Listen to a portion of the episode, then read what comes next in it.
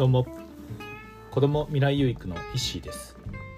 子供たちが未来に希望を持てる一助になればという思いで放課後等デイサービス。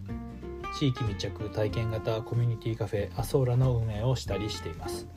はいということで今日なんですけども今日は、えー、夢とかね、えー、西野昭弘さんが書かれた本の中の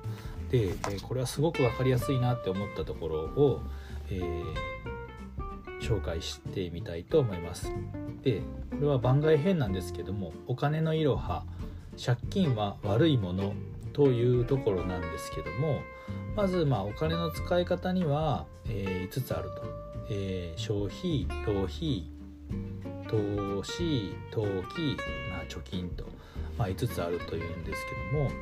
まあ、その中で、えー、まあ、もう一個借金っていうのがあるんですけども、まあ、なんか借金って言ったら、まあ、なんか首が回らなくなったりとか、まあ、借金はしたらダメっていうこう、ね、イメージがあると思うんですけどもそもそも、えー、借金って全部が全部悪いわけではなくて、えー、良い借金と、えー、悪い借金があるということなんですね。で、えー、良い借金と悪い借金って何が違うかというとそもそもの、えー、目的が違うということなんです。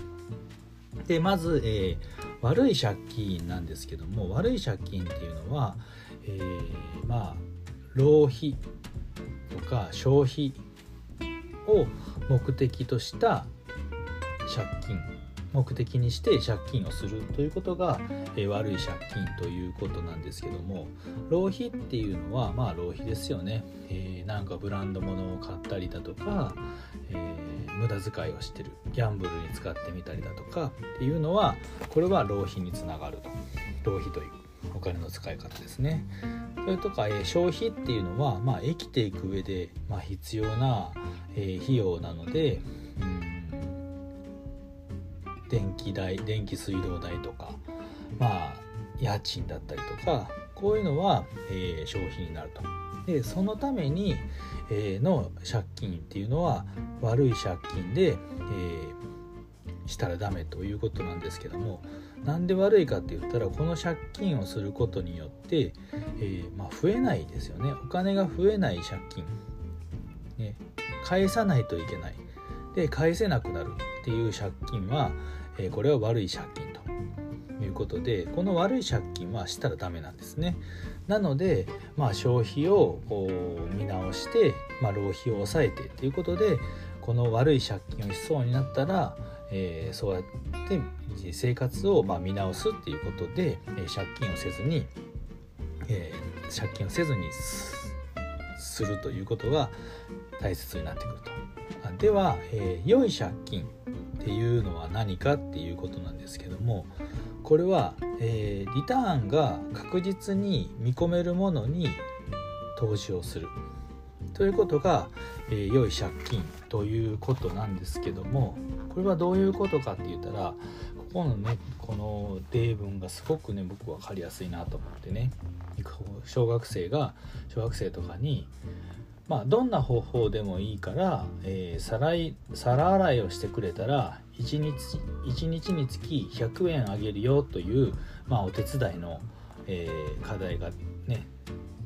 出ると出た時に、まあ、1つ目は、えー、毎日洗って毎日100円ずつもらうという、まあ、これは、まあ、すごく分かり分かりやすいですよね、まあ、いわゆるこれは労働っていう、自分の時間を使って、えー、1日何も考えずに、まあ、皿洗いをすれば100円もらえるっていうこれまあねこれよく普通のパターンですよね。で、えー、2つ目がですね、まあ、毎日皿を洗って、まあ、毎日ね100円ずつ貯める。ね、貯めていってで、まあ、10ヶ月ぐらいしたら、まあ、大体、えーまあ、1日あたら3ね1ヶ月3、えー3000円ぐらいですか貯まってで10ヶ月だったら3万円。でその3万円で、えー、まあ、食洗機を買って。でそこから、えー、なんですかね。それで、まあ、食洗機に働いてもらいながらそこから先は、まあ、100円ずつ、えーまあ、お父さんからもらうってう。100円ずつもらうってう。これは、えー、まず貯金をして貯めて貯めたお金で、えー食洗機を買ってでその後は、ま100円ずつが返ってくるこれは、えー、貯金プラス投資ってい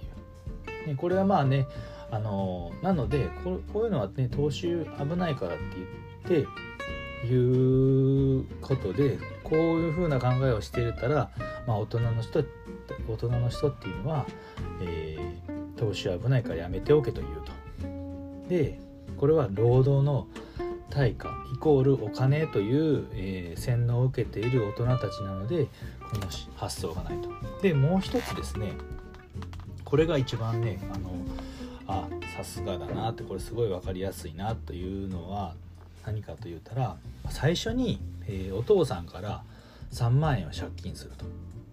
で食洗機を購入して最初から食洗機に働いてもらってそうしてまあ入ってくるお金でお父さんに借金を返すと。いうことは10ヶ月後には、借金がペイになってそれ以降は、え、ずっとまあ100円ずつもらい続けれるということなんですけどもこれは最初から自分の時間労働っていうのはないですよね。これが本当の意味での、え、リターンが確実に込めるものに投資してでお金をまあお金に働いてもらうと。仕組みに働いてもらうっていうことなんですけども。これはすごいこれが、えー、借金イコール投資、まあ、最初にねお父さんから、えー、お金をね借金3万円っていうねお金を借金してますよね。ただこれは確実にリターンが見込める、えー、借金なのでこれは投資になると。で、えそこに投資をしてでそこからその後はずっと自分の時間を使わずに、えー、お金に働いてもらって道具に働いてもらって自分の時間は有効に使えるということ。これが本当のこうお金の使い方とお金の稼ぎ方っていうことですよね。どうしてもねやっぱり自分の時間時間っていうのはね、えー、お金では買えないというんですけどもこういうふうに自分の時間っていうのは、まあ、作っていくっていうことが